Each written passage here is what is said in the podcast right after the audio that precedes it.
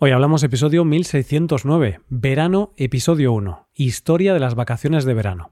Bienvenido a Hoy Hablamos, el podcast para aprender español cada día. En nuestra web hoyhablamos.com puedes ver la transcripción, las explicaciones y los ejercicios de este episodio y escuchar el episodio extra semanal.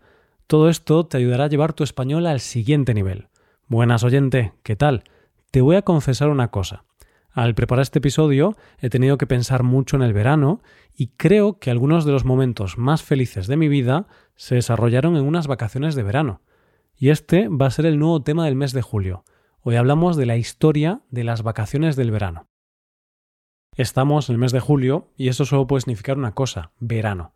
El verano es ese momento del año en que hace más calor, en el que podemos estar más tiempo en la calle, en el que los días son más largos y en los que la luz es diferente. No sé si será por el tiempo, pero en verano estamos todos más relajados, y las caras muestran una especie de felicidad que no se da en el invierno. Aunque también es cierto que esa cara de felicidad y esa relajación puede ser porque en esta época todos estamos pensando en lo mismo.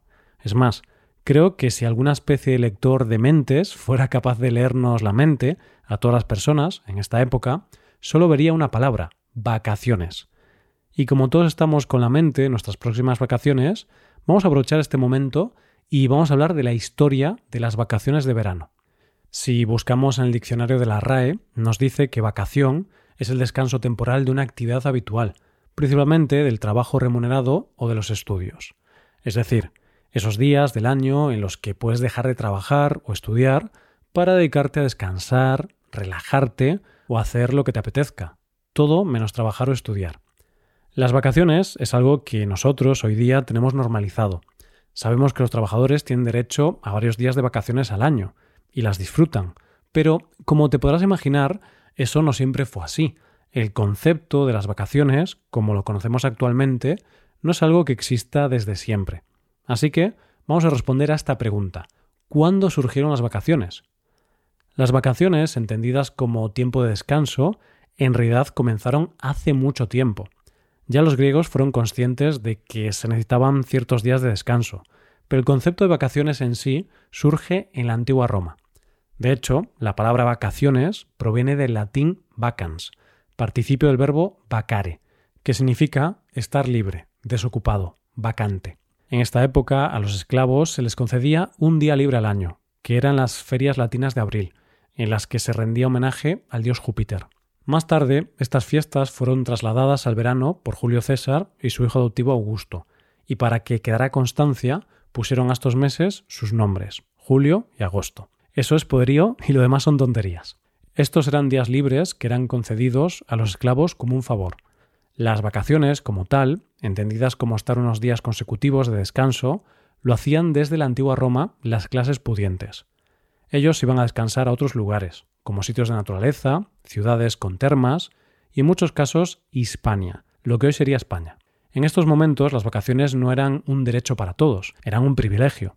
Este concepto de vacaciones como privilegio para las clases más adineradas siguió por mucho tiempo, concretamente hasta el siglo XIX. En ese momento se produce la revolución industrial y con ella el primer paso para la democratización de las vacaciones. En este momento pasaron dos cosas que hicieron que no solo la clase privilegiada pudiera viajar. Por un lado tenemos los sindicatos y las influencias del pensamiento de Marx, que dieron la idea de que los trabajadores tenían derecho al descanso. Y por otro lado, la revolución industrial trajo consigo prosperidad y permitió que se fuera creando lo que se conoce como clase media. Y esta clase media, debido a las innovaciones que trajo la revolución industrial, pudo comenzar a utilizar el ferrocarril y hacer viajes en tren. Es decir, en este momento los trabajadores, y no solo la clase pudiente, pueden disfrutar de algunos días libres al año y se les da la posibilidad de desplazarse en tren, lo que facilitó enormemente poder viajar a otros lugares. ¿Y no es viajar y desplazarse el principio básico de las vacaciones? Parece que ya tenemos el inicio de las vacaciones tal y como las conocemos hoy día, pero no es exactamente así, porque en realidad las vacaciones hoy día, al menos en Europa, son unas vacaciones remuneradas, es decir, por ley tienes derecho a disfrutar de unos cuantos días al año de vacaciones pagadas. Es decir, aunque no trabajes esos días, sigues recibiendo tu salario. ¿Eso cuando llega? La propuesta del derecho a las vacaciones remuneradas se originó a principios del siglo XX. Durante la década de 1920, ciertos países como Finlandia, Austria o Suecia incorporaron este derecho en sus respectivas leyes. Pero para encontrar la primera vez que se otorga el derecho a vacaciones remuneradas para todos los trabajadores, nos tenemos que ir a la Francia de 1936 y al gobierno de Lyon Blanc. Se implantó la jornada laboral de 40 horas y se otorgó el derecho a dos semanas de vacaciones pagadas a todos los trabajadores, lo que supuso el inicio de lo que se conoce como el estado del bienestar. Fíjate que lo curioso es que no solo hizo eso, sino que ese primer verano puso los billetes de tren a precios más bajos y habilitó una red de albergues en áreas de playa y de montaña. Ese verano se vendieron 500.000 pasajes y en cierta manera nacía el turismo de masas. ¿Cuándo se implantó en España este derecho?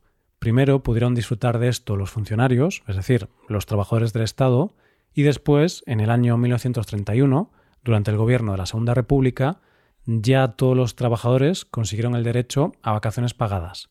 En una ley se decía que todos los trabajadores tenían derecho a siete días de vacaciones por un año trabajado, es decir, siete días de vacaciones al año. Y hablando del momento actual, hoy en día los trabajadores en España tienen derecho a un mínimo de 30 días naturales según el Estatuto de los Trabajadores. Y además, las vacaciones es un derecho recogido en nuestra Constitución. ¿Cuáles son los meses de vacaciones en España? Los meses de vacaciones de verano van desde finales de junio a principios de septiembre, que es cuando acaba el periodo escolar. Un niño español tiene casi tres meses de vacaciones de verano. Estos son los meses que disfrutas si eres estudiante. En el caso de los trabajadores, históricamente, el mes que se ha considerado el mes de vacaciones es agosto. Es el mes que eligen la mayoría de los trabajadores para tomar sus vacaciones y además durante ese mes algunas empresas cierran o reducen su producción e incluso algunas partes del sistema judicial y de las instituciones públicas ese mes están de vacaciones. Es como que en agosto casi todo el país está de vacaciones. El país se para durante este mes. es el mes de más calor y es más sencillo no trabajar y disfrutar del aire libre y de las playas que en otros meses. Se busca por lógica no trabajar cuando más calor hace y cuando más se puede disfrutar del tiempo libre. ¿Qué hacemos los españoles en verano? Principalmente viajamos y vamos a la playa. Y muchas veces hacemos las dos cosas juntas, dependiendo de si donde vives tiene playa o no. Pero por regla general, los meses de verano los españoles viajamos. ¿Y cuáles son los destinos predilectos de los españoles?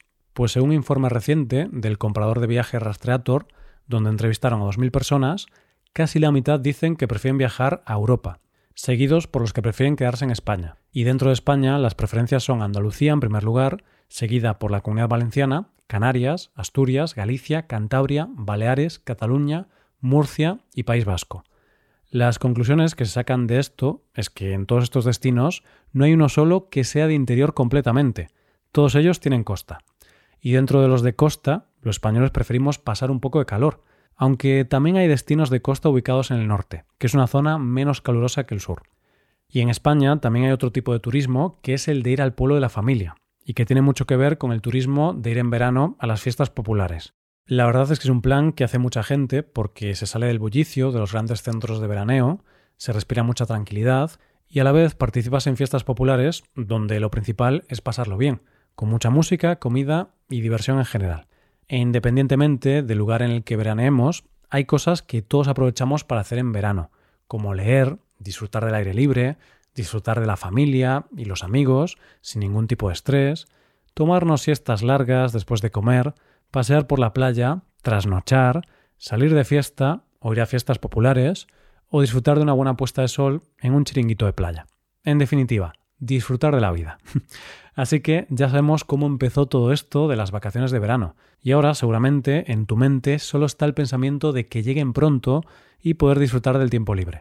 Porque no nos engañemos, a estas alturas del año todos y cada uno de nosotros solo pensamos en ese día del año que sales del trabajo y sabes que durante unos días ya no tienes que volver y puedes disfrutar de la libertad de no hacer nada.